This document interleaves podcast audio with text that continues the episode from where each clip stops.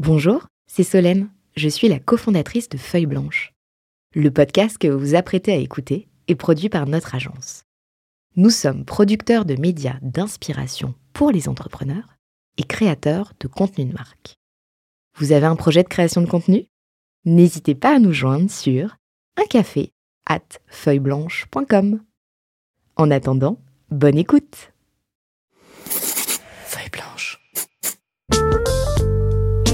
40 nuances de Sista.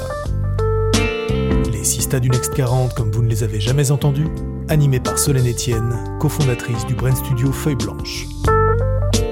Parce que vous entendrez encore trop peu de voix féminines parmi les dirigeants du Next 40, nous avons voulu avec Olivier et Thomas féminiser à notre manière ce palmarès des champions de la tech en proposant à leurs dirigeants de mettre en lumière une femme entrepreneur qu'ils admirent. Bonjour, je suis Solène Etienne, cofondatrice de Feuille Blanche et je vous propose de découvrir les Sista du Next 40. Une capsule clin d'œil au collectif du même nom, porté par deux femmes entrepreneurs, Céline Lazorte et Tatiana Jama. Celui qui l'a choisi est Frédéric de Gombert, fondateur d'Acaneo. Et au micro de 40 nuances de Next, il l'a décrite comme une entrepreneur incroyable, un modèle de résilience qui se bat dans un milieu très régulier et contraint. Elle va nous raconter tout ça. Mon invitée aujourd'hui, c'est Laure Bouguin, fondatrice de Ocaran. Bonjour Laure. Bonjour Solène. Alors Laure, avant de commencer cet entretien, je t'ai demandé euh, quelle musique symbolisait ton aventure euh, Ocaran qui a commencé il y a combien de temps Il y a 7 ans, en 2015. maintenant. Et tu m'as dit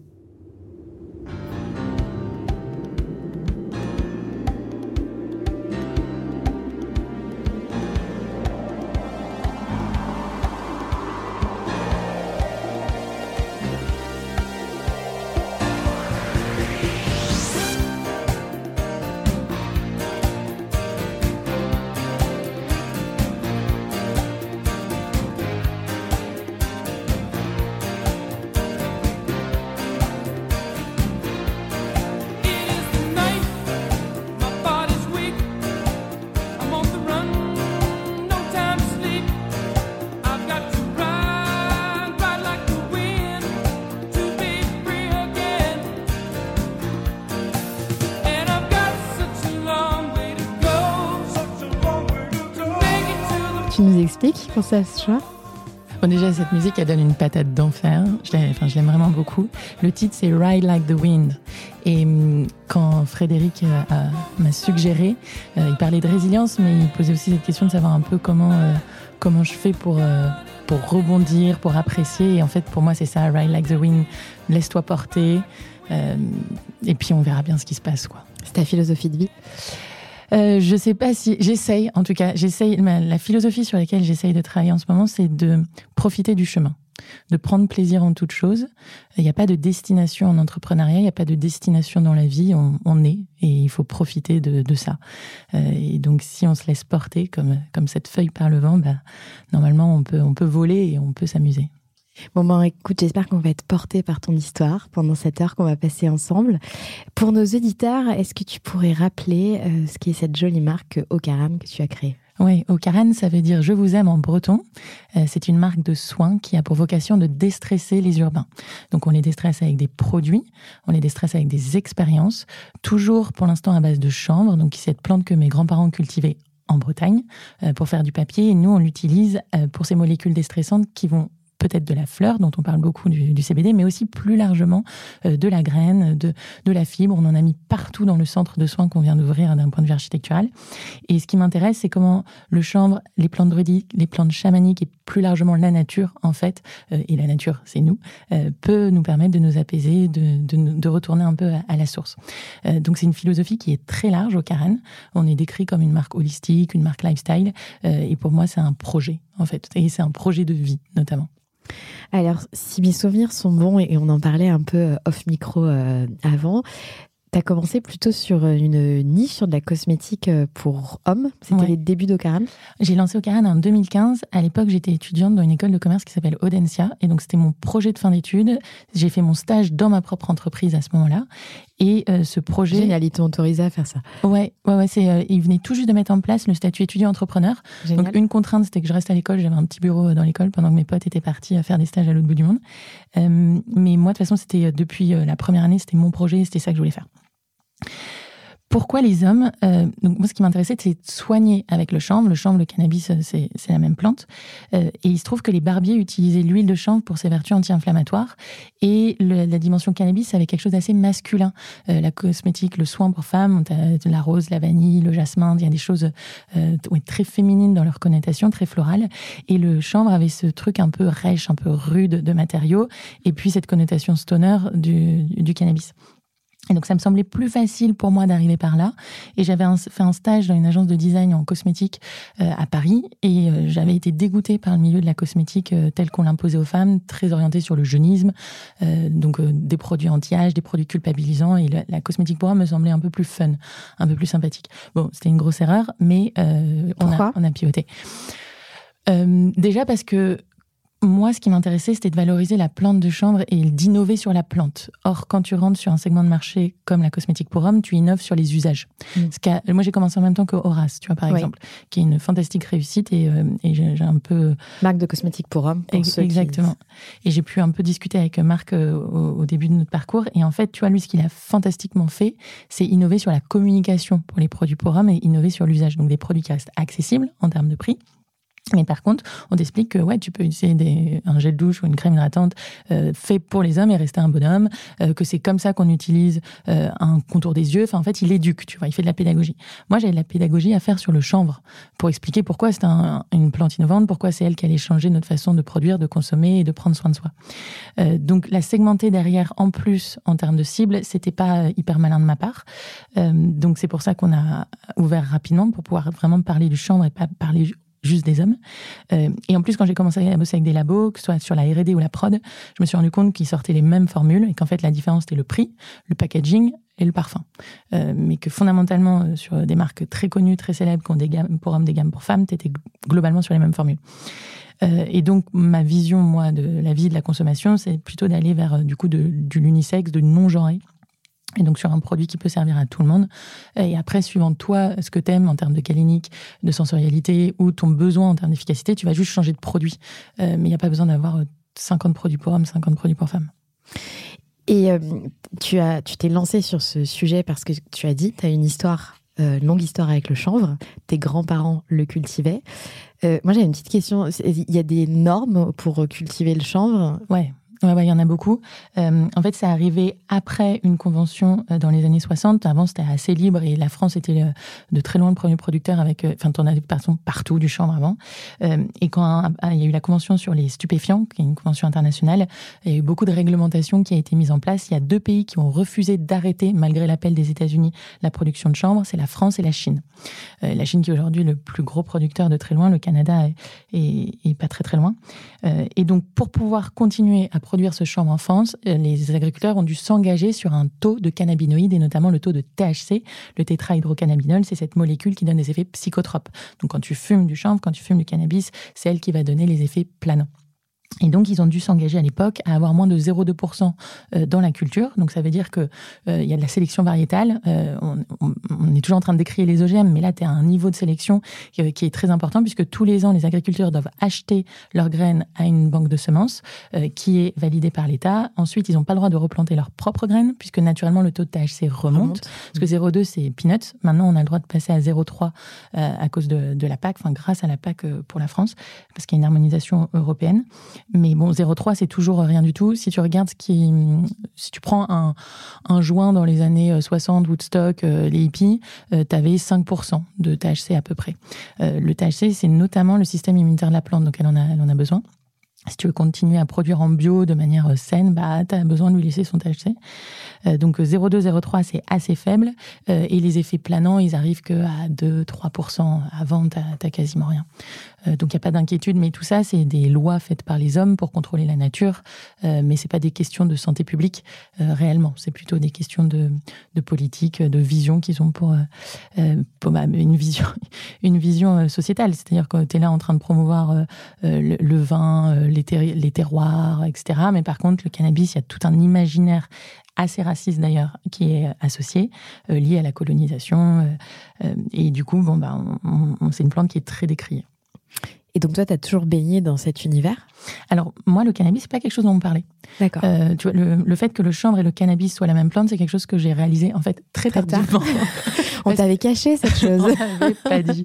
Euh, en fait, si tu regardes en plein champ, euh, ça ne se... c'est la même plante, mais comme en plein champ, elle monte très haut, à 3-4 mètres de hauteur, où elle va avoir une très longue tige parce qu'elle va aller chercher le soleil. et c'est ça qui va permettre d'avoir de la longue fibre derrière pour faire de la papeterie, du textile, etc et des graines. Les graines sont très intéressantes en alimentation. Quand tu veux avoir des grosses fleurs, et c'est ce que cherchent les gens à la fois dans le médical, mais aussi dans le récréatif, tu vas lui mettre une pression lumineuse, ce qui fait que la tige va se tasser, être très basse, et l'énergie de la plante va aller dans la fleur. Donc c'est vrai quand tu les mets côte à côte, c'est pas évident. à la feuille, évidemment, qui est très caractéristique mhm. avec ses cinq branches, euh, mais c'est pas c'est pas forcément clair que directement c'est une plante euh, euh, qui est le, cannabis. Mais moi, ce qui m'intéresse, c'est que le chanvre, tu peux te vêtir, te loger, te soigner, te nourrir avec. Et donc, euh, dans cette notion d'économie circulaire, de redonner, de renouveler les sols, parce qu'en plus, elle a ce truc fantastique de on la cultive en rotation, ce qui fait que l'année d'après, tu peux mettre du blé, tu peux mettre du maïs, tu peux mettre autre chose, elle va revenir aérer, renouveler les sols. Donc, c'est plus cette dimension-là, moi, qui m'a intéressée. Le côté sulfureux du cannabis, à certaines périodes de Haut-Carin, on en a joué au début, pas du tout, parce que de toute façon, en 2015, c'était pas le sujet. Euh, ensuite, euh, j'ai fait partie de l'accélérateur de Sephora, qui était basé à San Francisco. Euh, et du coup, là, ça m'a complètement désinhibé sur ce que je pouvais raconter. donc, je suis revenue avec ce truc très assumons. à l'époque, j'avais cofondé le syndicat professionnel du champ. On a fait beaucoup de lobbying. on a fait des colloques à l'Assemblée nationale, au Sénat. On a édité des livres blancs, etc. Du coup, j'étais un peu poussive sur le côté, mettons cannabis, parce que c'est cannabis sativa. Moi, mm. en, vrai, Linky produits quand tu écris la formule, tu dois écrire cannabis sativa. J'étais un peu plus euh, rentre dedans. Et après, il y a les CBD shops qui sont arrivés, qui ont fait du bien et du mal à la fois. Euh, on pourra parler des problématiques de paiement, de Facebook, etc. Et du coup, là, je suis revenue un peu en arrière en mode plus doux. Euh, plus, bah, en fait, moi, ce qui m'intéresse, c'est pas que le CBD. Le CBD, c'est une molécule, elle est fantastique, mais ce qui m'intéresse, c'est toute la plante. Et donc, je suis revenue un peu plus à cette notion de chambre. Et notre vision qui est de déstresser les gens, euh, qui est le bénéfice, euh, finalement, on est en train de le faire passer de plus en plus en amont. Au début, on disait ce qu'on faisait, des produits de soins euh, au cannabis. Après, on disait comment on le faisait en France avec de l'expertise. Et aujourd'hui, on dit pourquoi on le fait pour déstresser les gens. Et c'est ce qui nous permet d'ouvrir la porte à d'autres choses, le spa, avec d'autres plantes. Moi, je suis très intéressée par les champignons, on en parlera peut-être. donc, ouais, le champ, c'est un fantastique tremplin, mais c'est pas une finalité. Euh, c'est des sujets euh, scientifiques aussi. Tu disais, j'ai fait une école de, commerce. Du coup, tu t'es été, tu t'es entouré. Alors, euh, en France, on aime bien avoir un diplôme pour valider le fait qu'on puisse parler de quelque chose. moi, il se trouve qu'en bossant sept ans dedans, en éditant des livres blancs, en, faisant, en travaillant avec des chercheurs, bah, j'ai acquis une expertise. Mais au tout, tout début, je parle plutôt. Ah, bah, au tout début, franchement, tu fais des erreurs. On a lancé trois versions différentes de la marque, trois formulations différentes, bah, parce qu'à chaque fois, on améliore et toujours, bah, évidemment avec des experts donc euh, en R&D, des cosmétologues, phytothérapeutes, aromathérapeutes, pharmaciens. Et sur la partie production, en France, on a les meilleurs laboratoires au monde de production cosmétique. Donc c'est pas très dur de trouver des gens capables de mm. t'accompagner là-dessus. Et toi, tu arrives avec un brief au départ qui est plutôt marketing parce que tu es capable de parler de galénique, de sensorialité, d'actifs, de bénéfices. Et puis au bout d'un moment, tu pas, enfin t'acquiers le savoir et maintenant je peux leur dire bah j'aimerais euh, tel actif de tel machin pour telle propriété je veux une objectivation à tant de pourcents et pourquoi euh, mais oui ça ça vient en faisant euh, mais en effet, j'ai, enfin, au début, je, je suis pas allée chez L'Oréal en stage en formulation. J'ai pas fait, j'ai fait un stage en packaging design en agence et j'en ai fait un autre en finance chez Chanel. Donc autant te dire que j'étais assez loin. Assez loin du, du labo. Mais c'est ça, l'entrepreneur, c'est le chef d'orchestre de plein de choses. Donc mm. C'est juste avoir cette vision de où est-ce que je veux aller et puis euh, apprendre très vite. Et du coup, l'objectif, c'est d'apprendre, euh, enfin, d'être toujours un étudiant éternel. Donc tu commences euh, cosmétique pour homme, tu dis non, ça va pas du tout parce que c'est pas ça en fait que je veux faire. Donc tu fais un premier pivot. Ouais. Et là, il se passe quoi? Ah bah là c'était la merde parce que cette boîte comment je l'ai financée? Puisque donc j'étais étudiante. Euh, je viens pas d'une famille modeste, je viens pas non plus d'une famille aisée, classe moyenne française, Bretagne. Mon père était cheminot, ma mère était conseillère dans les assurances, donc euh, loin de ce loin de ce modèle-là. Du coup, euh, lancer de la R&D, ça coûte. Ça coûte beaucoup et il faut un, un socle de départ. J'ai été naïvement voir des business angels à Nantes au départ en mode j'ai un super projet, etc. Ils m'ont dit super, tu fais du chiffre d'affaires et puis quand tu as du chiffre d'affaires, tu, reviens. Ce qui était en vrai, très sain de leur part, tu vois, a posteriori. Euh, donc, je me suis dit, comment récupérer de l'argent quand tu n'as pas d'argent? Et la dette est un très bon modèle. Donc, je suis allée voir un banquier pour euh, financer mes études. C'est là où j'ai quand même eu une chance fantastique, c'est que mes parents m'ont payé cette école qui coûte extrêmement cher. Euh, et que s'il n'avait pas fait, je ne sais pas comment j'aurais pu démarrer. Donc, j'ai pris un emprunt étudiant, j'ai pris 25 000 euros, j'ai mis 15 000 au capital d'Ocaran et j'en ai gardé 10 pour vivre. Ensuite, j'ai eu des prêts d'honneur avec la région, Initiative Nantes, Initiative Remarquable France. J'ai rajouté 15 000 euros que j'ai mis au capital, donc ça me fait 40 000 euros.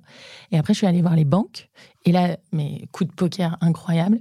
Euh, pendant six mois, j'ai galéré parce qu'au moment où tu as tes prêts d'honneur, tu as six mois pour décaisser un emprunt bancaire. Euh, j'allais voir tout le monde, on me disait oui, vous êtes gentil, mais tu sais, c'est quand même une pyramide de Ponzi de dette. Tu vois, le, tu sens le truc un peu venir, même si je disais pas nécessairement que euh, c'était euh, c'était de la dette étudiante à la base.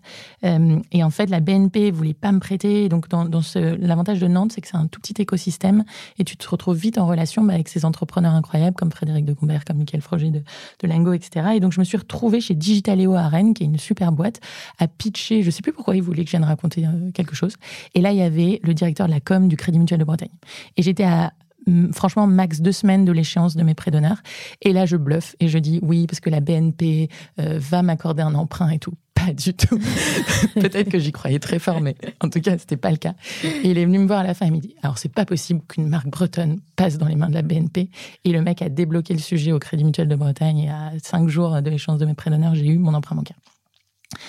Donc, donc j'ai tout lancé au début avec ça, euh, faire la R&D, faire les prods, euh, sachant qu'il y a des minimums de commandes qui sont très forts en cosmétique. T'es minimum à 2000, donc euh, tu te retrouves. on avait lancé que trois produits, mais c'est beaucoup en même temps. et donc, je me retrouve au bout d'un moment, quand je souhaite pivoter et passer sur une marque mixte, à être au stade où je rembourse de la dette avec de la dette, tu vois. Mmh, mmh, mmh. Et ça, c'est pas une super idée. Non. et du coup, là, ce qui m'a sauvé, bah, c'est la première levée de fonds. On a fait une levée de fonds de 300 000 euros en 2017. Auprès de, de Business Angel. Business Angel. Business Angel et Petit Poussé, qui était un, un accélérateur pour étudiants entrepreneurs euh, qui, qui, passait via la plateforme Anaxago. Euh, moi, les montages financiers, ma, ma boîte, c'est un espèce de micmac de en vrai, c'est des bouts de ficelle que tu raccordes, puisqu'on n'a jamais, vu qu'on a eu beaucoup de freins euh, sur le lancement, on sait, et qu'on on partait déjà avec de la dette, donc on partait pas très bien. On n'a jamais fait cette magnifique levée de fonds que tu euh, mets en valeur euh, dans le Next 40. Nous, c'est toujours un peu pour l'instant des bouts de ficelle. et c'est pour ça, je pense que Frédéric Gombert disait qu'il y, a eu de la résilience, mais, mais c'est parce qu'en fait, une marque, ça met du temps à s'installer. On peut se raconter ce qu'on veut sur ces magnifiques startups qui, en deux ans, lèvent plein de millions, font du chiffre d'affaires faire, ils sont partout, puisqu'on est dans un mode de, aujourd'hui de consommation de capitalisme qui accélère tout, donc il faut toujours aller plus vite, plus vite, plus vite. Mais créer une marque, ça prend du temps. Les marques fantastiques, les Caudalie, euh, les Aesop dans mon secteur, ou les Patagonia dont on, parle beaucoup en ce moment pour des raisons sociales et environnementales, eh ben, il faut 10 ans en fait. Tu ne sors pas une marque de ta poche comme ça parce que il faut un ancrage sur des valeurs, il faut des bons produits, il faut une base consommateur solide, euh, et puis il faut accepter de devoir un peu pivoter, s'installer, enfin créer de la distribution. On a un énorme sujet de distribution dans mon secteur, et ça c'est long, et on n'aime pas trop trop les temps longs euh, aujourd'hui. D'ailleurs, au sujet de la marque, quel conseil tu donnerais à, un auditeur qui, qui voudrait créer sa marque? Bah déjà de se demander pourquoi il veut créer sa marque. Parce que moi, pendant le confinement, j'ai vu toutes les marques de cosmétiques exploser. Euh, C'était beaucoup dans mon secteur des femmes qui travaillaient au marketing, euh, au e-commerce ou dans, des marques de cosmétiques un peu, un peu, un peu installées, qui se sont dit ah bah en fait, pourquoi je m'emmerde à travailler pour quelqu'un d'autre alors je pourrais le faire pour moi-même? Et donc, il y a eu une saturation du marché post-confinement avec des produits cosmétiques qui servent pour le coup de droit, pour l'œil gauche, pour le. Mais c'est hallucinant. Euh, et en fait, quand tu creuses pourquoi euh, ces marques ont été créées, euh, parce que j'avais envie d'entreprendre. Mais le, client, il se lève pas le matin en disant Ah, j'ai envie d'aider une marque française. Il arrive avec un problème. Donc, c'est à quel problème tu réponds? Mm. euh, Quel est le bénéfice que tu apportes? Donc, si tu crées une marque parce que tu veux créer une entreprise, parce que tu veux être libre, c'est pas une bonne idée. C'est pas comme ça que ça marche. Euh, donc, vraiment se poser la question du projet. quoi. C'est quoi la vision que tu as du monde et comment ta marque va apporter une, une réponse à cette vision? Et ben on a, ben, on a trop de marques. On a trop de marques à cause de Facebook et Insta, parce que maintenant les gens se disent, OK, je crée un produit. Et c'est beaucoup du dropshipping aussi, c'est du white labeling. C'est-à-dire mm. que j'achète un truc déjà tout fait, euh, je mets une étiquette, dessus. Dans le CBD, c'est infernal. Enfin, en gros, tu as trois personnes, qui, enfin, trois gros acteurs qui produisent des huiles sublinguales et, les gens vont les voir. Alors, nous, on travaille pas avec eux parce que nous, tout est en sur-mesure, mais les gens vont les voir et je peux, moi, je suis capable de te dire parfois d'où ça vient. Mm. Euh, mais juste parce que c'est les mêmes produits tout le temps. Et ils se disent, bah, OK, après, je mets de l'argent sur Facebook, sur Insta, et puis les gens vont acheter, et fantastique, j'ai créé un business. Bah, ça, c'est le dream, tu vois, qu'on te vend, mais la réalité, elle est un tout petit peu plus compliquée que ça. Donc, euh, ouais, une marque, il faut savoir pourquoi tu le fais et accepter que c'est long. Tu ne deviendras pas riche demain. Et il faut aimer euh, profondément ce que tu fais, parce que si ce qui t'intéresse, on en parlait au début, c'est la destination, c'est juste de revendre ta marque, bah, c'est pas du tout le même projet que tu dois créer mm. quand tu veux juste revendre ou quand vraiment tu mets ton cœur et ton âme dedans. J'imagine que c'est un sujet que tu portes toi de mettre mon cœur et mon âme dans ce que je fais Ouais. Bah ouais, ouais. Euh... le sujet de la marque aussi, c'est le sujet que tu, enfin, tu délègues pas, ce sujet. Ah, euh, Écoute, oui, euh, le marketing. En fait, moi, je m'occupe de tout le dev produit. Mmh. J'ai, euh, ça, c'est un truc que j'ai gardé parce que euh, nos produits n'ont absolument aucun sens d'un point de vue logique marketing. si tu es responsable du dev produit chez L'Oréal et qu'on te dit on doit créer une marque au chanvre pour déstresser les gens, je pense pas que tu arrives avec les best-sellers que nous on a. Mon premier produit, c'est une huile que tu mets sous la langue pour mieux dormir. Il y, a, y a cinq ans, ça n'existait pas cette gestuelle de, de l'huile. Mon deuxième, c'est l'huile libertine, qui est une huile intime, une huile lubrifiante. Donc il fallait oser euh, aller sur ce sujet. Euh, et ensuite, j'ai une crème, un baume et une infusion. Ça, tu vois, ça part un peu dans tous les sens si tu suis des logiques purement marché. C'est par contre très cohérent avec la plante de chanvre, les bénéfices et la manière dont on peut articuler une offre client. Euh, mais en fait, c'est des produits que je sors parce que soit moi, je ressens un besoin à titre personnel. et c'est pour ça que quand tu es que sur l'homme, alors que toi, tu es une femme, c'est plus difficile d'avoir cette intuition cette sensation, soit parce que j'ai terriblement envie de parler d'un sujet. Euh, la libertine, c'est arrivé à un moment où euh, j'approchais de la trentaine, euh, où je voyais que le discours sur la sexualité, et notamment sexualité féminine, ne me plaisait pas. et on est arrivé en même temps que tous ces contes qui ont parlé soudainement du clitoris, de machin. J'avais envie de raconter quelque chose. Mm. donc, donc c'est très intuitif personae. Du coup, c'est vrai que le marketing produit, je le garde. Et je, je continue de chapeauter la com parce qu'on est une marque de contenu. Euh, vu qu'on peut pas faire de Facebook ad, d'Insta ad. On est... Oui, alors ça, on, le reprécise, c'est donc il y a la loi, euh, comme on ne peut pas faire euh, pour les vins et spiritueux. Alors en fait, c'est même pas. Même pas... En fait, c'est même pas la loi française, c'est la politique interne chez Palo Alto de Meta. Ok. Mais toi, tu peux faire de la pub CBD, chanvre cannabis? Alors, le problème, c'est que les régisseurs vont rarement accepter. Tu vois, genre, on a essayé la pub métro, ils nous avaient dit non. La pub télé, là, ça commence à arriver. J'ai eu quelques marques qui faisaient de la pub télé. Euh, donc, il n'y a, pas, a pas de loi, on rentre pas dans la loi E20. Euh, par contre, chez les annonceurs, euh, on passe souvent avec sexe, drogue, alcool. Mhm. On, est, on rentre souvent dans la même catégorie. Euh, donc on a les mêmes problématiques. Je pense à Gapian qui nous redistribue, qui est un site dédié au plaisir féminin. Bah, euh, quand tu remets plaisir féminin plus CBD, oui, là, tu ne passes plus. Tu, voilà. Et moi, mon compte Insta, on s'est fait bloquer lors de notre première campagne Kickstarter qui était en 2017. Déjà, on s'est fait virer de Kickstarter. Euh, quand ils ont compris que c'était du chanvre. Et en plus, on avait lancé toute une, une séquence, un séquencing de Facebook Ads pour aller faire connaître la marque. Et là, c'est le compte carrément qui a été bloqué, le business manager. Et on n'a jamais pu débloquer le compte après 2017. Donc, euh, donc oui, tu as quelques limitations, enfin, tu as pas mal de limitations. Enfin, on se fait de Stripe, euh, toutes les plateformes de réservation type Planity qui permettent de faire du booking de spa, oui. bah, on peut pas être dessus. Euh, Alors, comment tu contournes ça? Tu passes ta vie à, galérer. Euh, non, enfin, bah tu trouves, euh, tu cherches tout le temps le nouvel acteur qui va être ok, euh, et dès que tu as un acteur avec qui ça se passe bien, t'en cherches quand même un deuxième au cas où tu te fasses sauter. Donc, est-ce que avec des acteurs français, c'est plus facile? Non. D'accord. Non, non. Non, c'est pas une. Oh, ouais, non, non, non, même plus compliqué. il y a une ouverture d'esprit à l'étranger, en Espagne, dans les pays nordiques, sur le chanvre qu'on n'a pas du tout, nous, en France. Euh, donc non, non, c'est pas plus compliqué, mais c'est pas plus facile, mais il faut juste être euh, hyper flexible en fait. Mm. Tu vois, Frédéric parlait de résilience. En fait, je crois qu'au-delà de la résilience, c'est surtout de la flexibilité. Il faut accepter de devoir changer continuellement, s'adapter, euh, et, et, ça se fait pas forcément dans la souffrance. Tu vois, dans la résilience, ce que j'aime pas trop, c'est ce côté douleur, mm. un peu d'opposition de force. Et j'aimerais bien qu'on sorte un peu de ça, même si là je te raconte des galères. En vrai, je pourrais aussi te raconter tout le côté positif lié à ça. Et tout est pas toujours en poussif, force et tout. Par contre, c'est cette fluidité, cette souplesse, cette agilité qu'il faut, qu'il faut avoir.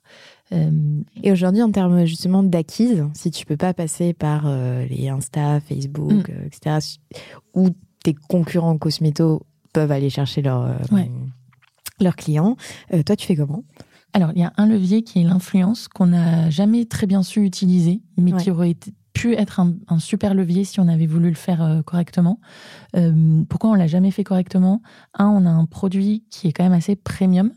Euh, donc, tu es moins sur de l'achat spontané, très impulsif, de Ah, il y a une influenceuse que j'aime qui parle d'un truc, vas-y, je l'achète. Il y a quand même un plus de réflexion. deux, on est sur un produit qui demande pas mal d'éducation et on n'a jamais réussi à craquer avec elle surtout, euh, la façon de parler correctement du produit sans tomber ni dans le côté racoleur du CBD, ni dans le truc trop scientifique. Euh, c'est pas du self-selling, tu vois, il faut, euh, il faut bien, on n'a pas réussi à faire ça. et la dernière, c'est qu'en vrai, moi, ça me saoule. j'aime pas trop, trop l'influence. J'aime la création de contenu, mais le côté purement un peu parfois télé-shopping, mm. vraiment, ça me, c'est pas du tout le monde dans lequel j'ai envie de vivre. Et du coup, il fallait trouver les quelques nanas super bien qui arrivent à amener les choses de manière intelligente parce qu'elle crée plein d'autres contenus sur lesquels euh, on est en affinité. Et il n'y en a pas 10 000 euh, là-dedans. Et celles qui vendent super bien, on les connaît maintenant et c'est pas des personnes avec qui j'ai envie de travailler. Euh, donc on a fait un peu d'influence, ça nous a permis de grossir la communauté. On est que en organique, hein. nous sur Insta, on a 35 000 personnes, c'est du pur organique.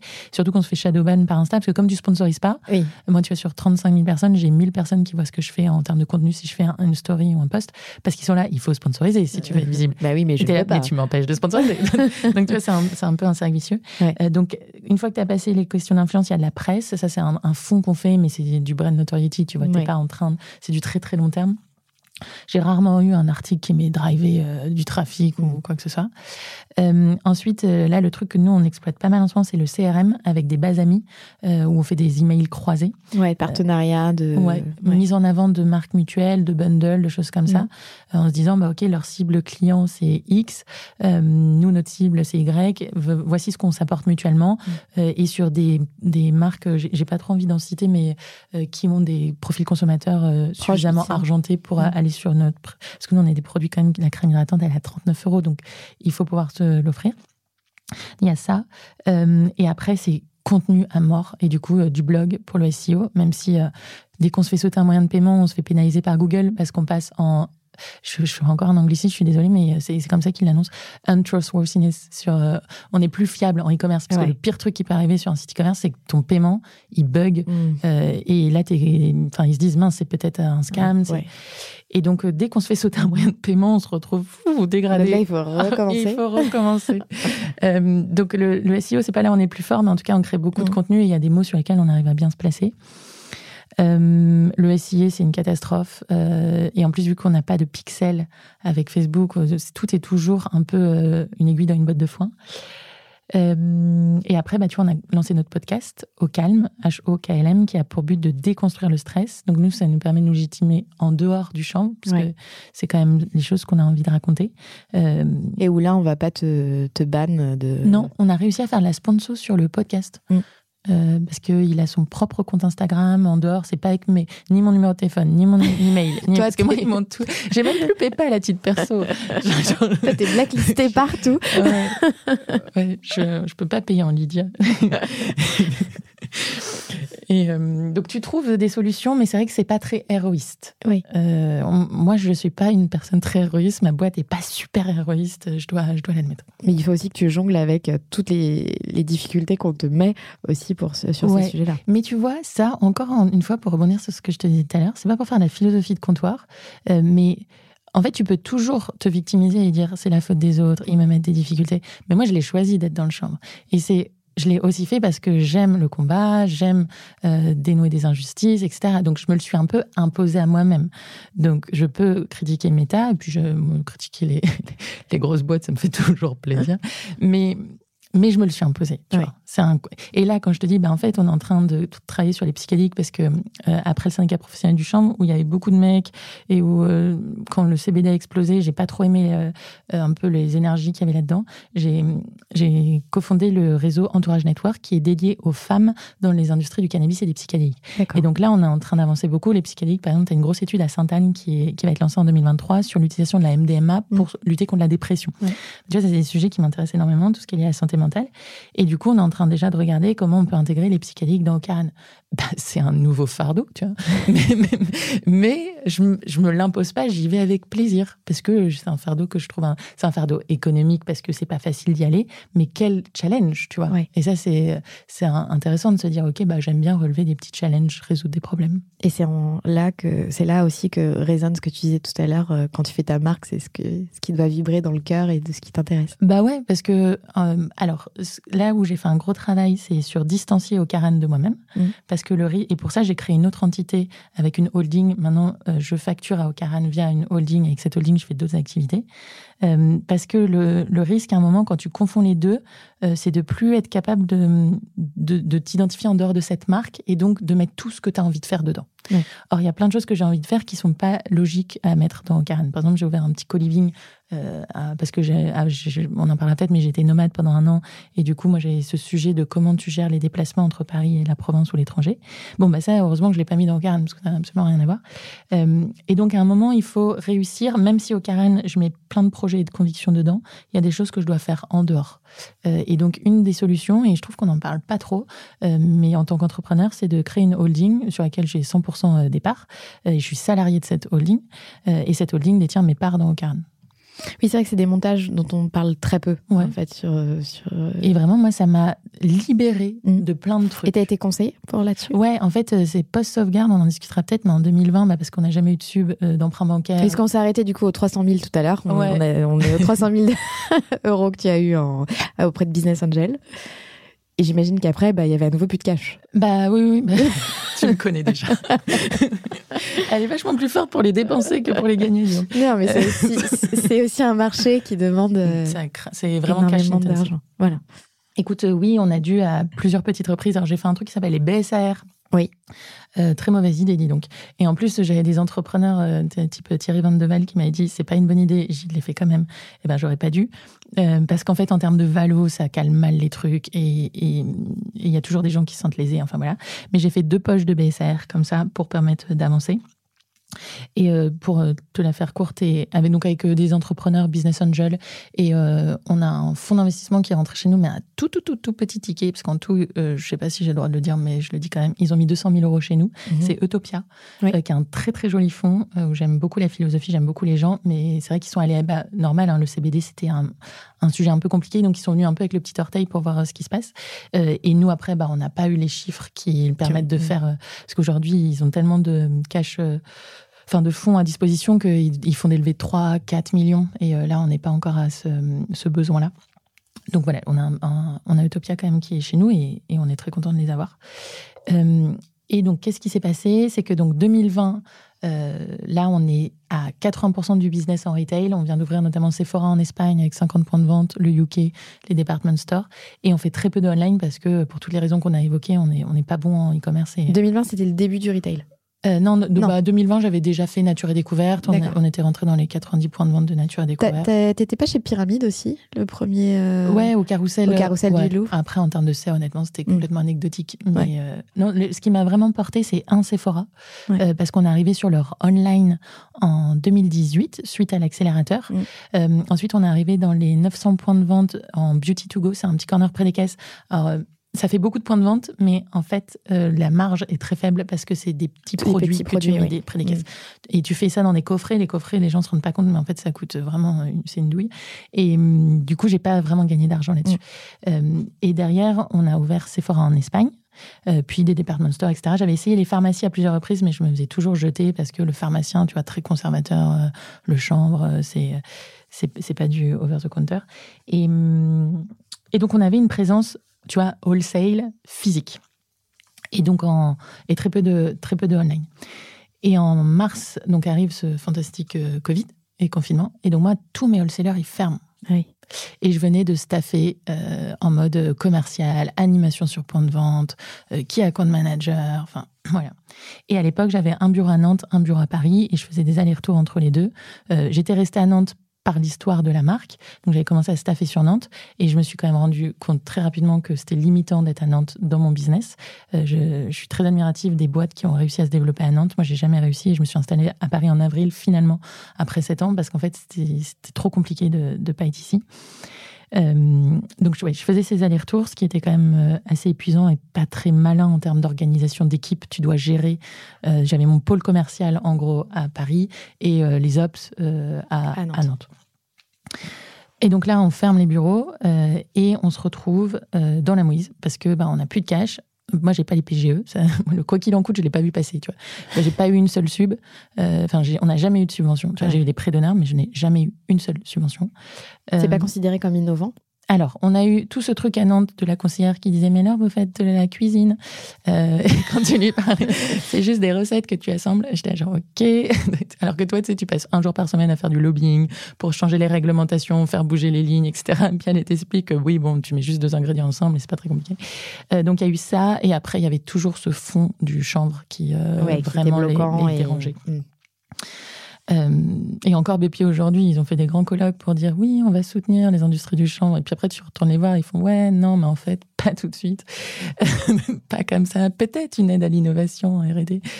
Euh, donc voilà. Donc on avait, on n'a jamais eu de matelas, mais c'est très bien de ne pas avoir d'aide publique. Tu vois, je, euh, je sais, je sais pas si c'est parce que j'en ai pas eu, mais c'est vrai que je me suis toujours dit, mais en fait, toutes ces boîtes qui sont subventionnées par, euh, par des aides, en quoi c'est qui leurs clients enfin, Est-ce qu'elles ont légitimité à être là aujourd'hui euh, Puis au moins, tu es obligé, obligé de chercher des solutions. Ah bah là, tu es obligé de faire du chiffre d'affaires. D'être agile. Euh, mais du coup, on s'est quand même retrouvé sacrément dans la mouise. donc même en enlevant les bureaux, même en... Donc du coup, tu te retrouves confinement. Ouais. tu as recruté des gens qui peuvent pas aller bosser parce que... voilà. Donc chômage technique, il se passe quoi à ce moment-là? Eh ben, il se passe que on avait été... on avait au capital une une grande famille de la cosmétique bretonne qui venait de rentrer un petit peu euh, parce qu'il y avait plein de synergies intelligentes à faire ensemble et on devait en fait boucler une vraie levée enfin avec eux en juin. Enfin, on devait la boucler euh, pendant, pendant le confinement. Mais euh, donc, on a fait tous les papiers, on a fait ce fantastique pack d'associés où il n'y avait plus qu'à mettre le stylo dessus. Et, et grande confiance, tout va bien se passer. Notre site e-commerce d'école pendant le Covid. Donc au moins, euh, ça il y a ce truc-là. Une pointe positive. Voilà. Et en juin, ils me disent ah bah en fait, euh, nous aussi on a pas mal souffert du Covid. Du coup bah ciao quoi. Et en fait, moi je me retrouve euh, avec trop de cash énorme. Et là, j'avais eu pas mille solutions. Et du coup, j'avais un DAF à l'époque, un DAF part-time, Erwan, qui est super, qui était à trois jours par, par mois. Et, et, on pose les cartes un peu de manière très honnête face à nous. C'est soit tu fermes la boîte, euh, soit tu es obligé de faire euh, une cure de vache maigre euh, hyper violente. Et donc, j'ai fait ce qu'on appelle une procédure de sauvegarde. Tu peux expliquer ce que c'est? Ouais, parce que je trouve qu'on n'en parle pas beaucoup dans l'entrepreneuriat, alors que là, tous ceux qui ont des PGE, qui doivent commencer à les rembourser, euh, là, je me félicite. En fait, ce travail que certains sont en train de faire maintenant, moi, j'ai dû le faire pendant directement le Covid, parce qu'on n'avait pas trop le choix. En gros, tu as plusieurs étapes quand tu es entreprise en difficulté. Tu peux soit tenter euh, un petit accord à l'amiable en amont avec tes fournisseurs euh, pour, pour échelonner les factures, mais ça, généralement, tu pas la réactivité pour le faire assez vite, la trésorerie. ensuite, à sauvegarde, redressement liquidation. Euh, donc, c'est un tribunal de commerce. Tu as plusieurs étapes. Sauvegarde et redressement, en vrai, c'est sensiblement différent. C'est juste que le redressement est plus protecteur, notamment sur la dette URSAF. Euh, mais dans la tête des partenaires, ça fait hyper peur quand tu dis une boîte à redressement. Mm. Euh, du coup, pour des raisons marketing, j'ai choisi la sauvegarde. Est-ce que c'était une bonne idée? Je sais pas, mais en tout cas, pour cette raison-là, on a presque. Conseillé par ton DAF? Ouais, conseillé par mon DAF. On n'était pas du tout au stade de la liquidation, mais si on voulait pas y aller, il fallait, il fallait agir. prendre des mesures. Et là, j'ai fait un truc qui a été extrêmement violent, c'est que j'ai dû tout coupé. Et c'est-à-dire, j'ai licencié l'intégralité de mon équipe, plan économique. On Combien de personnes? 13. On avait suffisamment d'argent pour pouvoir payer euh, ce licenciement, parce que ça coûte cher hein, de licencier les gens. Euh, j'avais la possibilité de recaser tout le monde, parce qu'avec mon réseau, euh, c'était pas, c'était pas trop un sujet. mais putain, quand toi, tu es entrepreneur et que tu dois construire, déconstruire, c'est hyper violent. Quoi. Mm. Donc la pilote automatique, j'ai eu la chance d'avoir Erwan à mes côtés, qui sinon ça aurait été vraiment. Enfin, j'aurais pas j'avais pas l'énergie. En fait, j'avais l'énergie pour essayer de trouver plein de solutions pour relancer la boîte, mais j'avais pas l'énergie pour euh, gérer euh, les avocats, euh, le tri. parce que là, tu te retrouves toute seule à devoir tout gérer. Ah oui. Après, j'ai vite repris deux, trois stagiaires histoire de repartir, mais il y a eu une période où mm.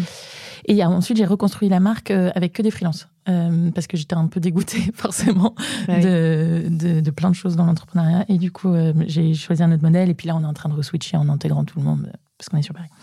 Mais oui, donc il y a eu cette procédure de sauvegarde et en fait on en parlait parce qu'on parlait de la holding. Mm. Et à ce moment-là, euh, c'est là où je me suis dit, ok, en fait, si Ocaran s'effondre, c'est ta vie qui s'effondre, c'est pas normal. Mm.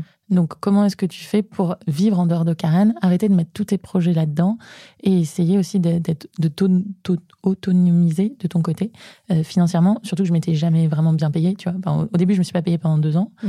Euh, je vivais sur cet emprunt étudiant, mais quand tu vis avec 800 euros par mois, oui, parce que comme tu étais stagiaire dans ta propre entreprise, euh, tu n'avais pas le chômage. Non. Voilà, donc c'est ce prêt étudiant qui te permettait de Ouais, ouais, non, je, je bossais, euh, je faisais des extras en boîte de nuit, enfin des trucs mm. qui te niquent la santé.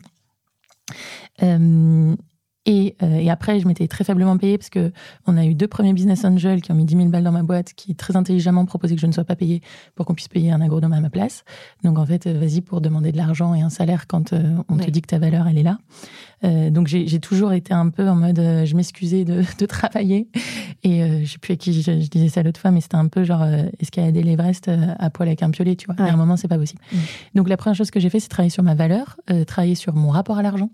Et ça, tu t'es fait accompagner Ouais, par euh, Florence Magne, qui est une coach incroyable. Que, elle est plutôt spécialisée femme entrepreneur, mais euh, je pense qu'elle peut travailler aussi avec des hommes, mais elle est très forte pour les femmes. Euh, parce qu'on a plein de verrous, de, euh, de croyances limitantes sur, sur l'argent. donc, on a, au début, j'ai fait des coachings de, d'une heure avec elle. Et à chaque fois que je faisais un coaching avec elle, je doublais ma rémunération. C'était fantastique. dit, bon, un moment, peut-être Non, et après, j'ai fait, une, j'ai fait une retraite avec elle qui était euh, vraiment très, très bien avec d'autres femmes entrepreneurs. Ouais. Et euh, moi, ça m'a débloqué pour plein de choses, même dans mon processus commercial, là, quand je négocie avec des gens, euh, négocier en RH les salaires et tout, tout ça. Euh, je trouve que c'est vraiment euh, très, très important de savoir parler d'argent. Parce qu'en effet, on ne l'a pas précisé, mais tu es solo founder. Ouais. Je pense qu'on l'a compris au fil de, de cette discussion, mais je préfère le, le, le redire. Donc, c'est vrai que traverser tout ça, toute seule, même si tu as ce DAF, tu as mm. tes équipes, mais les équipes, elles peuvent être hyper supportives, mais elles, elles peuvent pas euh, comprendre tous les tenants et les aboutissants parce qu'elles sont pas dans le truc. Ouais, et puis à un euh, moment, quand c'est la merde, enfin, tout le monde te pointe du doigt et. Voilà, c'est toi qui as fait. Et c'est toi qui dois être responsable, tu vois. et puis tu l'assumes, cette responsabilité, hein, parce que c'est trop facile de se délester sur les équipes en disant ils ont pas réussi à vendre, tu vois. Euh, donc oui. Donc tu as eu cette coach qui t'a aidé Que je recommande très très très chaudement. Euh, donc ouais, changer sa relation à l'argent et donc commencer par changer ma relation à moi-même et à ma valeur. Et, euh, et étonnamment, tout s'est débloqué.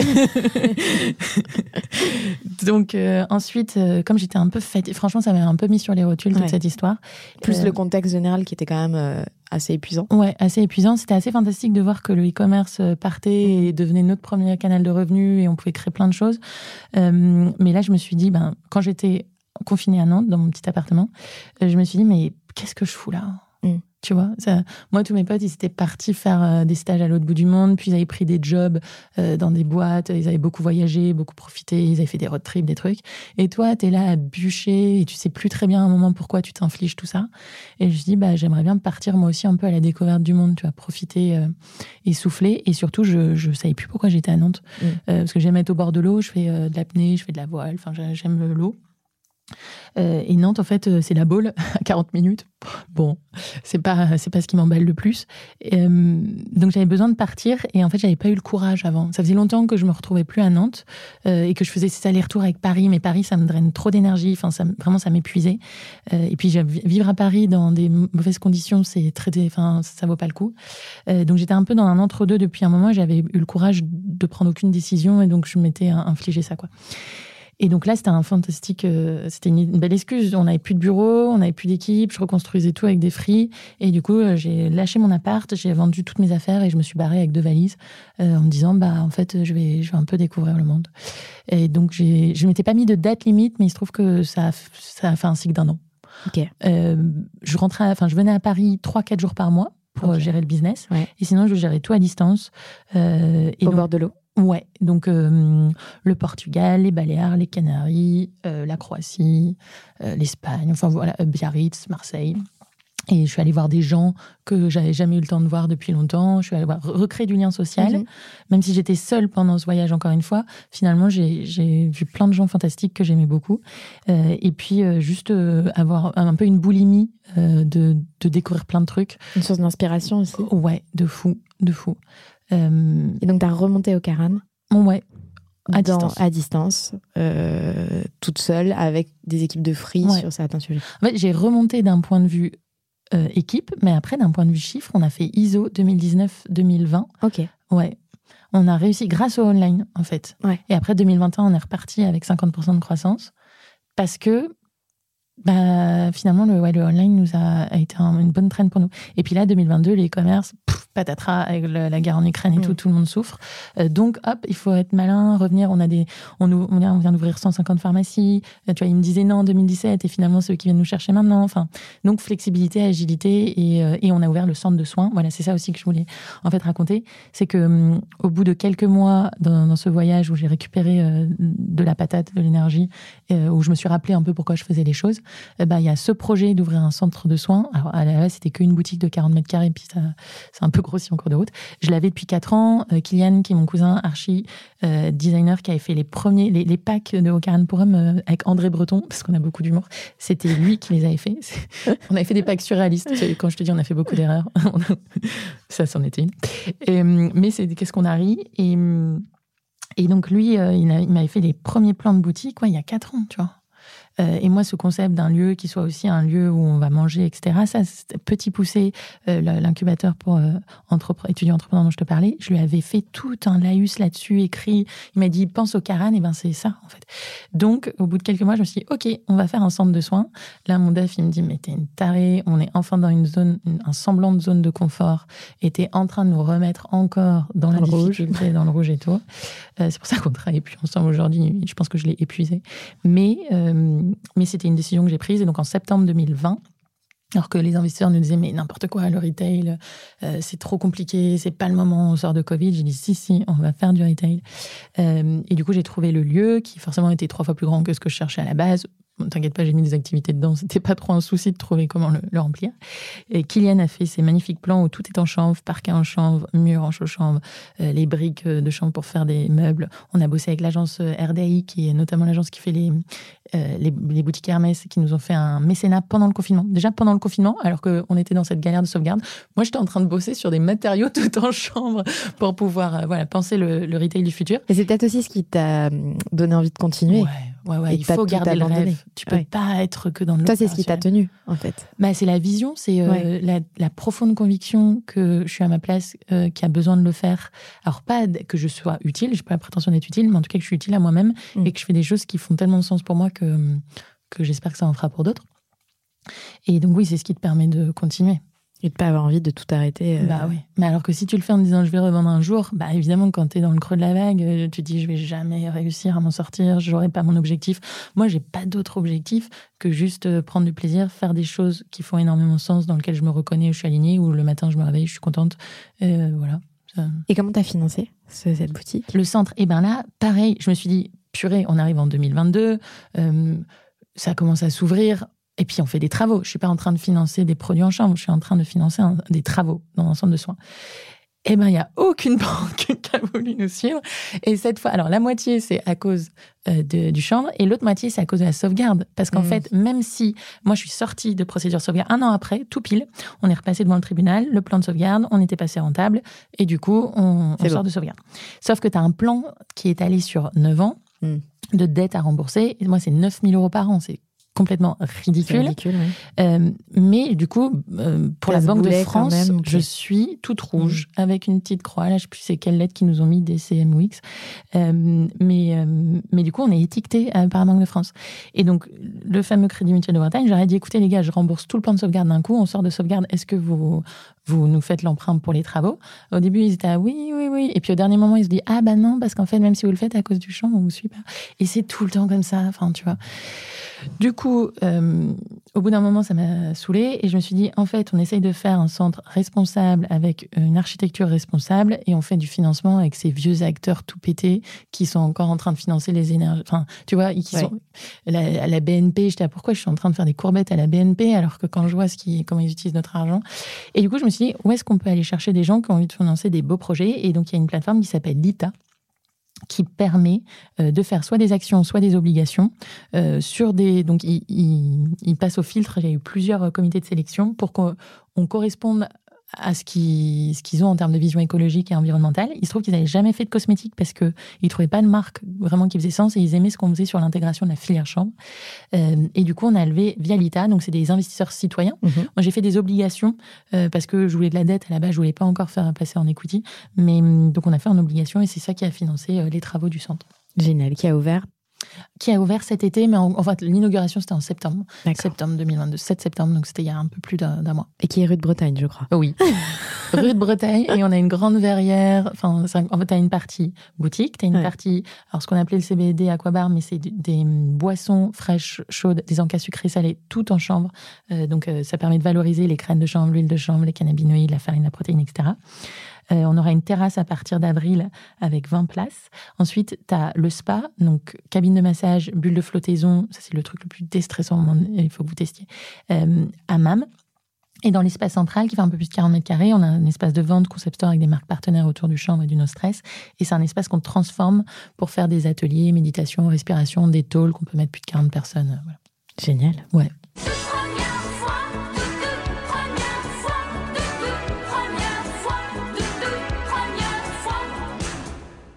Tu nous as déjà raconté beaucoup de premières fois. Oui.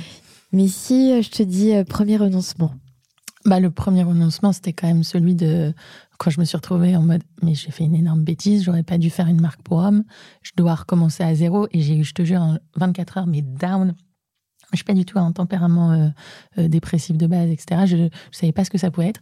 Et j'ai été là, mais enfin un gouffre, tu vois. En fait, euh, enfin, on parle de, j'ai là 40 000 euros d'aide, de machin, de trucs, et je me suis dit, je suis encore étudiante, j'ai fait une énorme bêtise, j'aurais pas dû faire ça. Comment je vais faire? Enfin, tu vois, genre vraiment ce. Et 24 heures après, j'étais à oh, un nouveau projet, une feuille blanche, fantastique, j'adore ça. Donc ouais, ça c'était vraiment le, la première fois où j'ai senti le sol se dérober sous mes pieds. Ton premier coup de culot? Euh, franchement, je crois que quand je suis allée voir les banques en mode trop sereine, avec mon business plan fait, je sais pas comment, euh, c'était assez culotté. Mais ce qui m'a amené à faire ça, c'est en gros, en première année euh, d'école, on avait un cours d'entrepreneuriat où on devait monter un business plan. Et moi, j'avais dit à mon équipe, franchement les gars, j'ai une super idée, on va faire des cosmétiques en chambre qu'on vendra en pharmacie, c'est génial, je m'occupe de tout. Enfin, j'étais tellement motivée par le projet, et pourtant Dieu sait que la motivation. Les autres du groupe étaient trop contents. Bah oui, parce que vraiment, s'il y a bien un endroit où on travaille pas, c'est en école de commerce. Et, et du coup, je fais le business plan et tout, j'étais trop contente, et on le présente, et là, on se prend un énorme bâche par le prof d'entrepreneuriat, parce que tu sais, les autres, ils faisaient des apps, des machins digitaux. Tu as refait coucou depuis? Ah ouais, mais en fait, après, c'est lui qui m'a fait rentrer dans l'incubateur. Il avait complètement oublié. Voilà. Il avait, ouais, il avait complètement oublié. Et, euh, et, après, malheureusement, il est décédé. Et quand, à la remise des diplômes de Nancy, ils m'ont remis le prix d'entrepreneuriat et j'ai pu me permettre de lui faire un joli hommage parce que s'il m'avait pas mis une telle bâche, je me serais pas autant euh, remontée. C'est ça qui a fait que derrière, j'ai fait un stage dans la cosmétique. J'avais imprimé mon business plan. Il y avait le concours du Mouji. Donc, on parlait de Thomas tout à l'heure qui était au Mouji avant. En fait, euh, moi j'étais allée genre trop naïvement. J'avais, je me suis dit ok si j'ai une seule note sur ce business plan, peut-être que des vrais entrepreneurs penseront autre chose. Donc je l'avais soumis. Évidemment, ça n'avait pas été retenu, mais j'avais été invitée à la soirée à la Gaieté Lyrique. Euh, il y avait Arnaud Légal. Ouais, Primoji. Mhm. et, euh, et, à l'époque, ils remettaient le prix à Fago, à Marlette, donc les chaussures, les préparations culinaires. C'était les tout premiers Primoji. Ouais. Mm. Et, et, Arnaud Legal, le rédac en chef des Échos, était sur scène. Il était les gars, ça c'est les boîtes du futur, c'est les entrepreneurs de demain. Et moi, je disais, non, mais c'est le chanvre. Enfin, tu vois, genre, ok, les gâteaux et les chaussures, mais en vrai, l'entrepreneur de demain, c'est le chanvre. Et du coup, j'étais allée le voir à la fin en mode Arnaud, parce que le gars, c'est breton. Mhm. J'étais ah, Arnaud, vraiment, il faut qu'on parle. à l'époque, la Bretagne, je la mettais pas autant en avant. Je venais de trouver le nom au Caran, mais mais il faut que ton chambre, il soit fait en Bretagne, parce que mes, grands-parents, ils sont plus, euh, ils étaient plus agriculteurs, ils étaient à la retraite, et mon, mon oncle avait repris la partie bovin. Mais euh, voilà. Et donc, il fallait que je construise mes partenaires. Et donc, c'est là, après, j'ai pris ma petite voiture et je suis allée voir euh, Christophe Latouche, notamment de Elchambre, qui a été notre premier partenaire en Bretagne, et puis qu'on a construit le, réseau comme ça. Alors, tu sais que pour la petite histoire, maintenant, Arnaud Le Gall co-anime les remises de Primouji avec Thomas. Mais non, je sais pas s'il se souviendra de moi. Bah écoute, au, premier, au prochain Primouji, je pense qu'on peut peut-être... Euh, On enlèvera la partie sur le whisky. Voilà. On était autour d'un joint en champ. D'ailleurs, euh, tu parlais du Mouji, du coup, euh, d'accompagnement. Donc, le Mouji, ça n'a pas marché non. à ce moment-là. par contre, tu t'as été accompagné? Ben alors, ça n'a pas marché. Je sais plus comment. Euh, ils m'ont quand même proposé d'avoir un mentor. Et en fait, moi, à l'époque, j'avais une chance de fou. Et c'est là où l'écosystème de Nantes est vraiment cool. Oui, parce que c'est pas parce que tu ne gagnes pas le prix que tu n'as pas de mentor. Ouais, en effet, si tu as moins de 30 ans et que tu, ou, et que tu es entrepreneur, tu peux être mentoré par le Mobi.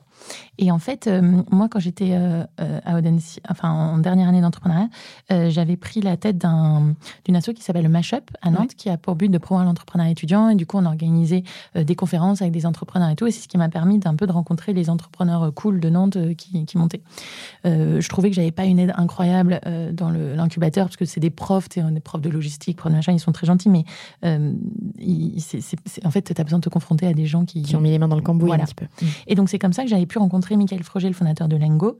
Euh, ce qui fait qu'après ma première euh, levée de fonds, j'ai pu prendre des bureaux dans ses bureaux et il m'a beaucoup aidé. Enfin, c'est un putain de mentor, j'ai eu beaucoup de chance de l'avoir à mes côtés. Et, euh, et donc, quand le MoveJ nous a dit, euh, enfin, m'a dit, OK, tu peux avoir un mentor, j'ai proposé à Mika qu'on contractualise mm. via le MoveJ, mais ça nous a vite saoulés tous les deux parce qu'il fallait faire des comptes rendus, des machins, alors qu'en fait, ce qui m'intéressait, c'est on se chope à la machine à café, j'ai une question RH, euh, son RH me prend cinq minutes en, en, bureau en mode, vas-y, on en parle et il trouve une solution de deux. Enfin, c'était plus comme ça, on n'avait pas besoin d'aller faire des petits, nos devoirs, tu vois. Mm. Et donc, c'est Michael qui m'a ensuite présenté Frédéric de Gombert. Enfin, tu vois, c'est un, cet écosystème. Nantes était fantastique pour ça. Mm. C'est que quand tu es un petit poisson, mais aussi dans un petit bocal, bah, tu peux vite accéder à des gens. À des gens, Alors que Paris, c'était plus compliqué. Mais Paris, j'ai fait partie de la première euh, euh, promotion de Station F. Ouais. Et du coup, c'est ce qui m'a quand même un peu lancé à créer des connexions euh, sur Paris. On était dans l'incubateur bah, du coup de Xavier Niel, le founder programme. Euh, tu vois, et, donc des nanas comme Roxane Varza, jamais j'aurais pu y accéder si à, ce moment-là, on n'était pas les tout premiers dans l'écosystème. Dans donc solo founder, mais très bien entouré. Eh ben, en fait, j'ai vite compris. Moi, en vrai, je voulais pas être solo. Hein.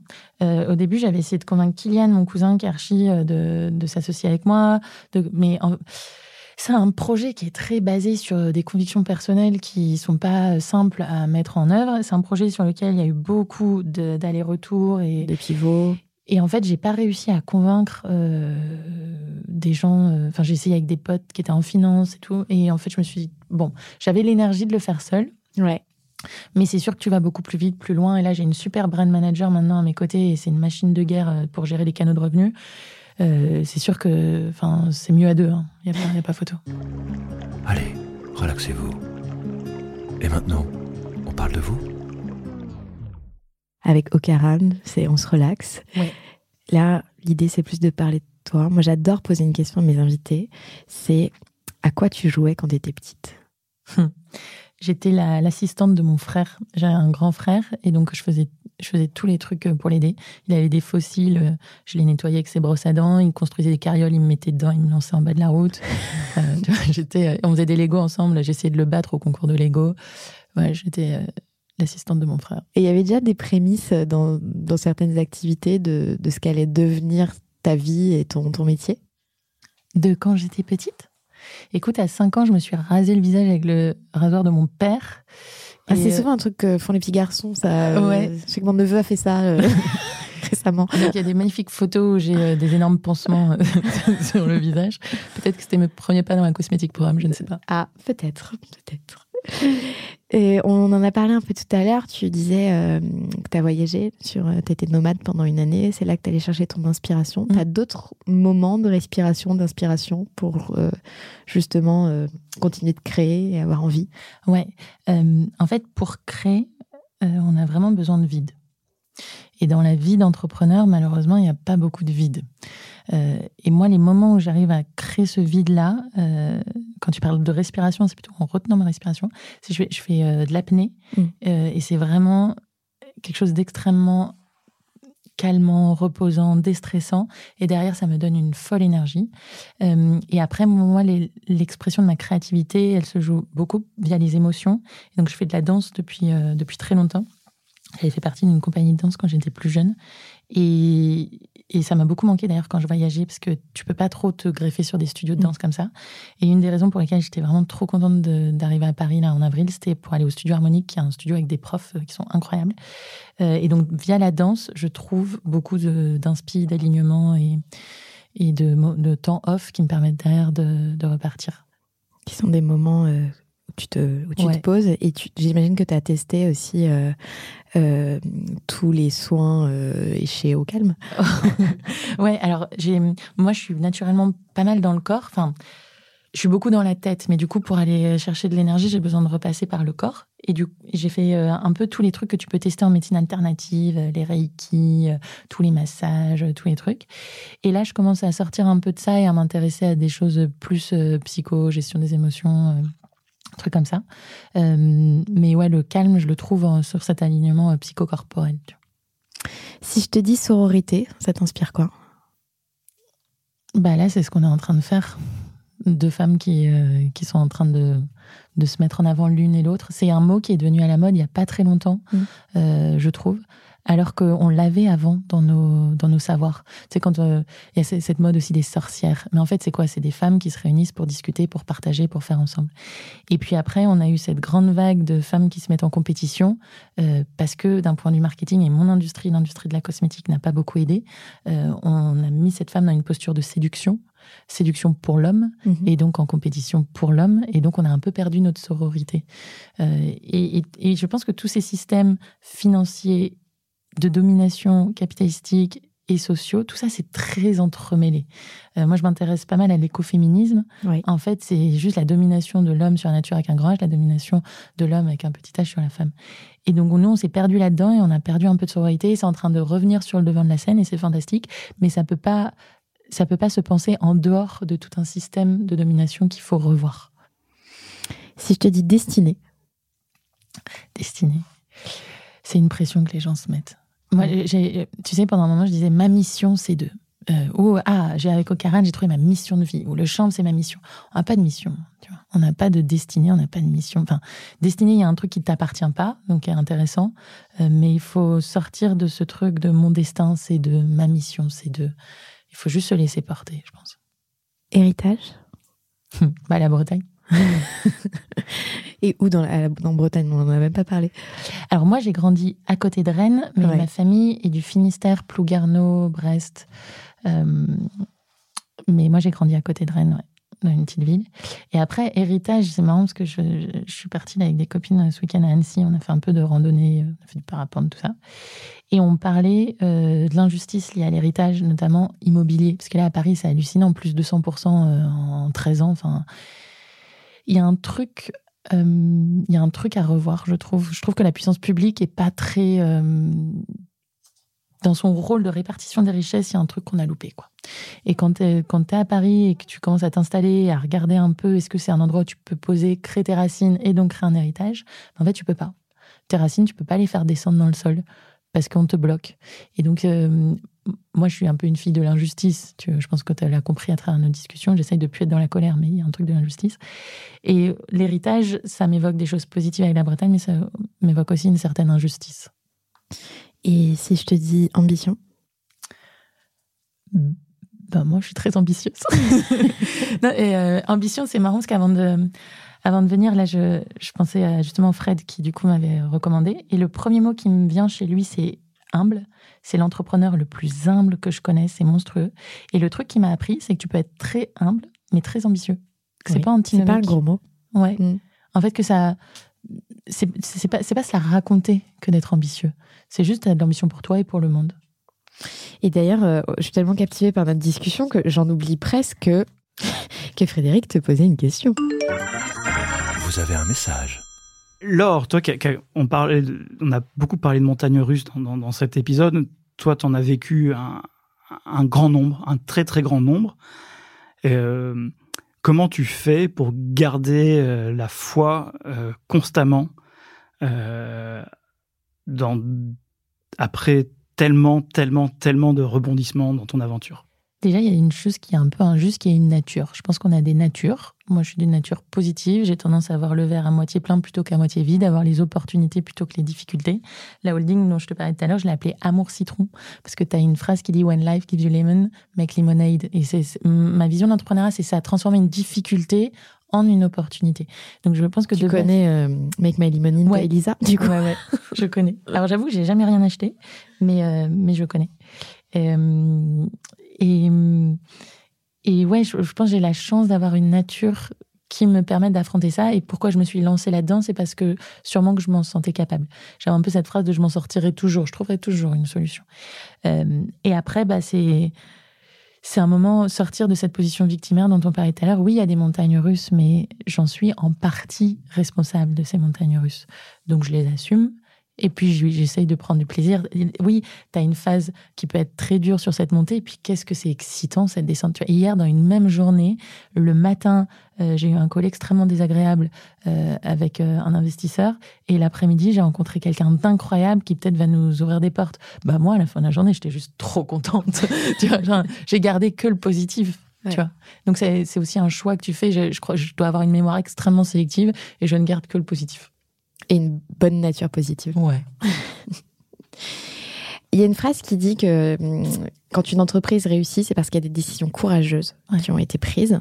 Toi, si tu devais euh, décrire une décision courageuse que tu as prise pour la réussite d'Ocaran, ce serait quoi? Franchement, c'était cette sauvegarde. Mm. Parce que euh, avant, repartir d'une feuille blanche, on a fait trois versions différentes pour s'orienter. Euh, d'abord, euh, très concept store spécialisé. Ensuite, on a, on a fait une version plus masse qui nous avait permis de rentrer chez Monoprix, chez Sephora, etc. Et après, on s'est repremiumisé parce qu'il y a une question de marge. Je voulais tout faire en France avec des produits extrêmement qualitatifs. Ben, en fait, tu es obligé de passer sur une barre premium quand tu as peu de volume. Donc ça, ça demandait un peu de courage. Et, et c'est pour ça que parfois les gens pensent que oui, il y a eu des montagnes russes, etc. Euh, mais ça me demandait pas un, courage en tant que femme. Ça demandait un courage en tant qu'entrepreneur. Quand tu dois convoquer une équipe autour d'une table et leur dire bah, qu'en fait, tu es désolé, euh, que tu leur as vendu quelque chose, mais là qu'on n'y est pas et que ça va s'arrêter. Euh, là, tu touches à l'humain. Et d'ailleurs, moi, c'est marrant parce que ça m'a fait changer de profil psychologique. Tu sais, dans les tests dans les MBTI. avant, j'étais INTP, c'est de mémoire. Enfin, j'étais I, j'étais introverti. Et je suis passée E, extraverti au fil d'Ocaran, au fil des difficultés, au fil des choses. Alors, je suis la plus introvertie des extravertis, mais ça, tu vois, tu, pardon, je t'ai touché le micro, ça, ça m'a fait évoluer euh, en tant que personne.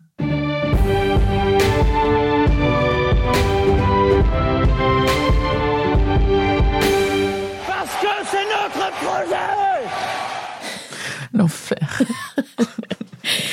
si tu étais présidente de la République, quelle serait la première décision que tu prendrais? Je pourrais te dire que je légalise le cannabis et les psychédéliques, mais c'est trop attendu. alors, il y a un truc, alors tu, les gens vont encore se dire, de toute façon, à ce stade-là de la discussion, je pense qu'ils savent euh, que je suis un tout petit peu barrée. Euh, moi, je créerai les états généraux de l'humanité. Mhm. C'est un truc que j'ai défendu. Euh, bah, tu vois, à Nantes, on avait un, un start, le Startup Palace, qui était un espèce d'accélérateur, incubateur, slash coworking qui m'avait demandé post post-confinement d'écrire un peu des choses sur la vision du monde et j'avais sorti cet, article qui est complètement passé à la trappe parce que je pense que les gens se sont dit elle est malade sur euh, la création des états généraux de l'humanité. Euh, aujourd'hui, tu nais au monde, on ne te demande pas le monde dans lequel tu as envie de vivre. Et là, on arrive à un tournant où on a compris que c'était la fin de l'abondance énergétique, euh, qui du coup découlait sur ce modèle capitaliste, néolibéral, etc. On est tous globalement au fait qu'il faut changer de modèle euh, mais on construit avec le modèle du passé et on essaye de faire des, petites améliorations à la marge. Et en fait, je pense qu'il y a deux questions fondamentalement qu'il faut poser aux gens et mettre tout le monde autour de la table. C'est euh, quel est le monde dans lequel vous avez envie de vivre et quel est le monde dans lequel on peut vivre collectivement de manière pérenne? Et donc, tu mets euh, des anthropologues, des psys, des philosophes, des femmes et des hommes de ménage, des guaranis, enfin, tu mets tout le monde. Je sais qu'on a une assez faible euh, croyance et ambition pour, euh, pour les gens en règle générale dans les élites politiques et que du coup on ne prend pas la peine de demander les choses aux gens parce qu'on pense qu'ils ne sont pas capables de réfléchir par eux-mêmes. Mais là, il est un peu urgent de tous se regarder en face et de se dire, bah, OK, c'est quoi le monde dans lequel on a envie de vivre? Et donc, c'est au-delà d'une expérience démocratique euh, participative, tu vois, c'est vraiment Genre, vas-y, on prend cette feuille blanche. Et pourquoi est-ce que je suis convaincue que les psychédéliques reviennent sur le devant de la scène actuellement? C'est parce qu'ils permettent de péter les schémas mentaux. C'est que on a le cerveau, il fonctionne en mode par défaut. Plus es, quand tu es enfant, tu penses par des petites routes de campagne et tu testes des trucs improbables. Et plus on vieillit, plus on devient adulte, plus pour des questions de survie, on est dans un mode par défaut. Donc les décisions, c'est des grandes autoroutes cérébrales. Et derrière, tu sors rarement de ce schéma-là. Et ça, ça nous empêche de penser le monde du futur. C'est beaucoup trop. C'est comme quand tu penses le fini, l'infini, euh, l'infiniment petit, l'infiniment grand. C'est très très abstrait. Et ben quand on te dit oublie tout, oublie le monde, oublie ton monde économique, social, oublie tout ça et pense demain bah, on n'y arrive pas. Et ben quand on prend des psychédéliques, tu me demandais comment je, stimule ma créativité, je vais vous donner une petite astuce, ça s'appelle les champignons, euh, la psilocybine, qui est une molécule, et de temps en temps, je fais des, j'utilise des champignons pour ça. Et j'ai fait une semaine d'ayahuasca aussi l'année dernière dans une forêt comestible euh, au Costa Rica, et ça m'a énormément aidé pour justement ouvrir cette vision, penser le monde de demain. T'as pas besoin de ça si tu es capable de rentrer dans des états méditatifs, dans des trans.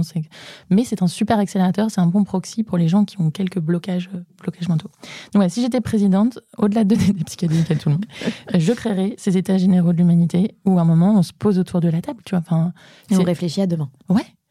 Et euh, tu vois, on a enregistré un podcast il y a pas longtemps avec euh, une personne qui est sur les sujets de créer les récits de demain, parce que euh, bah, toutes ces industries euh, créatives, cinématographiques, etc., c'est eux qui un peu positionnent le rêve capitalistique tout autour de l'argent. Bah, c'est en partie Hollywood, tu vois. Mm. Donc à un moment, là, il faut qu'on réécrive, euh, réécrive ce rêve. Et je lui demandais, eh ben alors, c'est quoi le monde de demain? Voilà, c'est quoi la vision? Et elle m'a dit, la sobriété heureuse. Et je te jure, je suis tombée de ma chaise tellement c'est pété comme qui se lève le matin en se disant, moi, je rêve de vivre dans la sobriété heureuse? Personne personne, il n'y a rien de plus... Très... Sobriété, tu mm. prends un fouet et tu te lynches, quoi. Euh, et alors, mais avec le sourire. Et en fait, pourquoi est-ce qu'elle m'a répondu ça? C'est pas parce qu'elle n'est pas intelligente, et... mais c'est parce qu'elle construit à partir du modèle d'hier. Mm. Ah, c'est la fin de l'abondance énergétique, donc, donc l'inverse d'abondance, c'est la sobriété. Mm. Euh, donc on réduit un peu notre, notre voilure.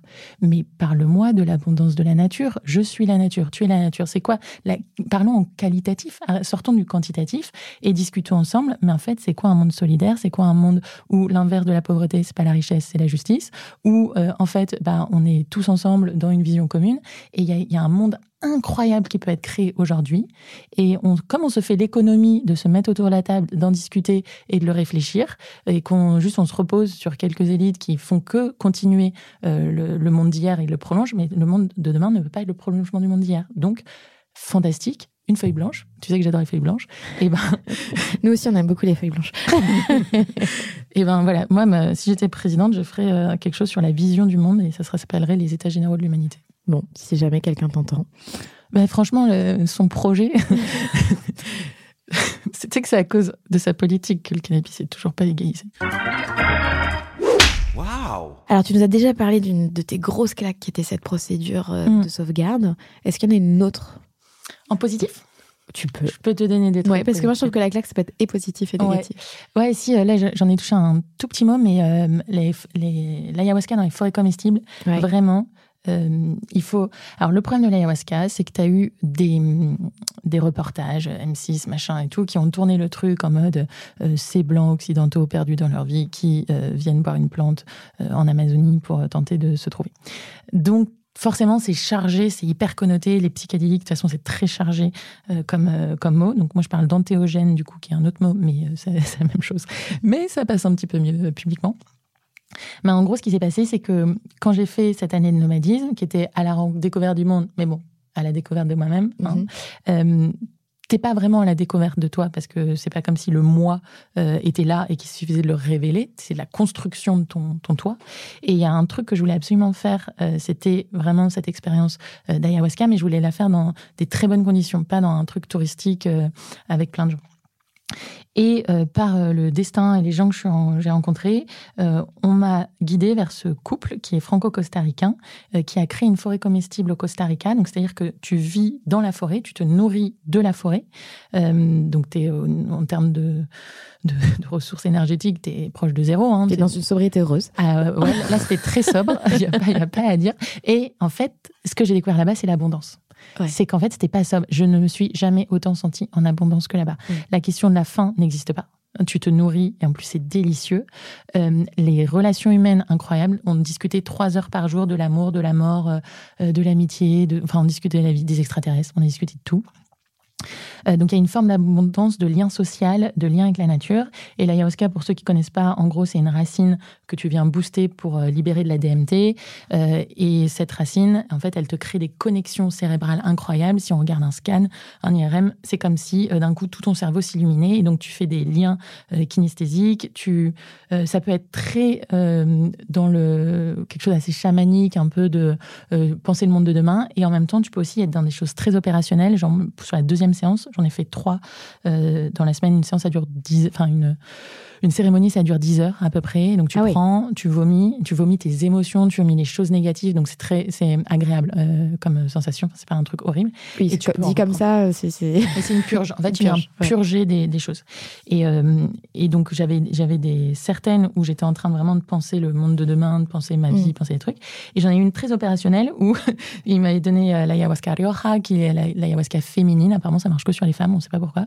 Euh, et là, j'ai eu ma vie amoureuse défiler euh, de manière méga chronologique, en mode ça, ça t'a mis ça euh, comme pensée limitante, ça, ça fait qu'après, il s'est passé ça, et après, il y a eu ça. C'était. C'était comme si quelqu'un venait m'expliquer. Et du coup, ça a débloqué énormément de choses, forcément. Ça a créé des discussions passionnantes avec des gens après. Mais en tout cas, tu, tu, tu fais des liens entre plein de choses. Et, euh, donc, je le recommande très chaudement. Mais par contre, pas le faire dans un centre avec 10 personnes. J'étais. La première cérémonie, on était. Euh, sept parce qu'il y avait des gens du village qui étaient venus aussi. Et les deux d'après j'étais toute seule. Et en fait moi j'avais besoin d'être seule pour pas être perturbée par euh, Oui. par les autres. Euh, mais voilà ça, à, à faire dans de bonnes conditions. Et le truc que ça a infusé en moi qui est monstrueux, c'est que donc on était dans cette forêt comestible, j'ai trouvé ça super, mais je suis pas repartie en me disant euh, demain je vais faire des forêts comestibles. Mais par contre dans les mois d'après, petit à petit, j'ai construit cette conviction que si on voulait sauver l'humanité, il fallait convaincre les milliardaires de racheter l'Amazonie pour la transformer en forêt comestible, parce qu'en fait c'était ça le nouveau rêve qu'on allait présenter, c'est que ces milliardaires au lieu d'acheter des jets, au lieu d'acheter des yachts, au lieu de hum, D'aller sur la Lune. d'a- d'aller trouver des bimbos. En fait, il, il dirait, il pointerait du doigt le nouveau rêve qui est euh, transformer la, enfin, comprendre qu'on fait partie de la nature, créer de l'abondance dans la nature. Et pourquoi c'est important qu'elle soit comestible? Parce qu'on parle de rentabilité et je pense qu'on a quand même toujours dans nos schémas mentaux ce besoin que tout soit utile. Et via les forêts comestibles, tu peux vraiment créer des business rentables pour toi, pour la nature, pour nous tous.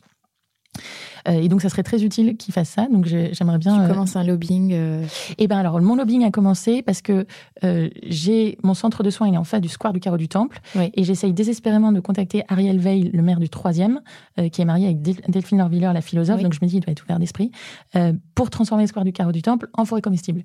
Mais j'arrive pas. je suis montée assez haut et tout, mais j'arrive pas à avoir de réponse. Donc voilà, si passe peut-être par, par, de- par sa, son épouse.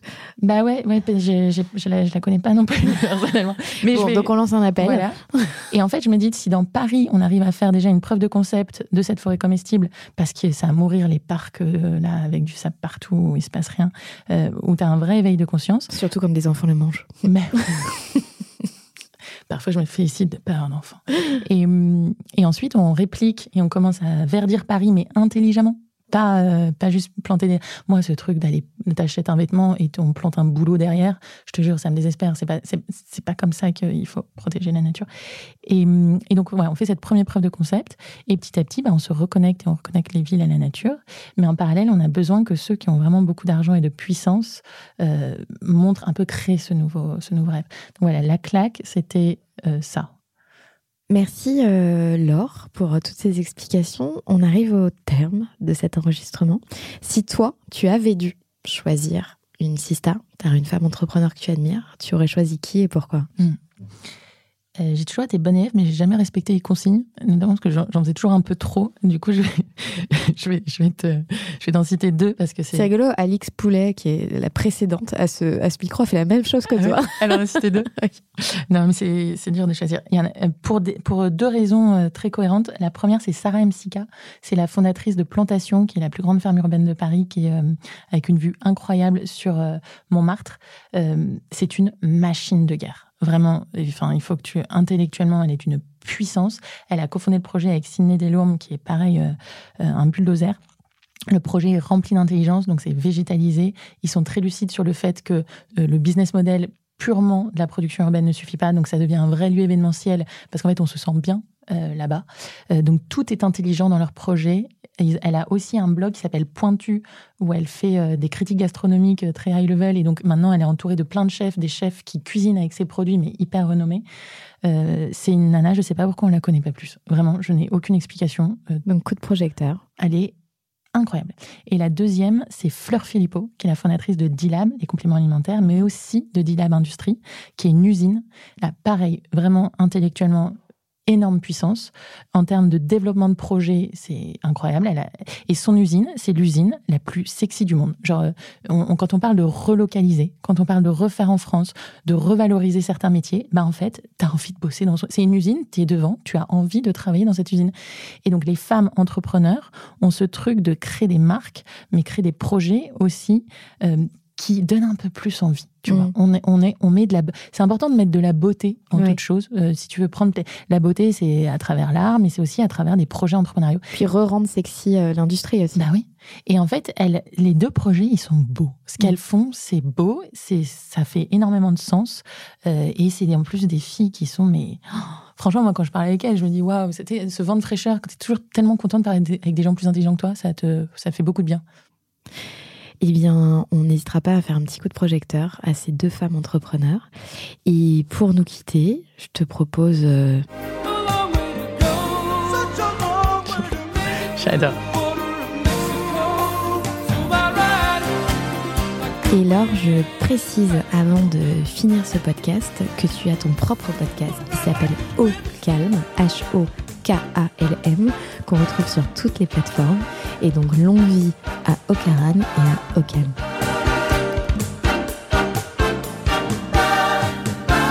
On a complètement explosé les compteurs, mais c'était tellement intéressant que c'est pas grave. Merci beaucoup, Laure, et euh, à très bientôt. Merci, Solène.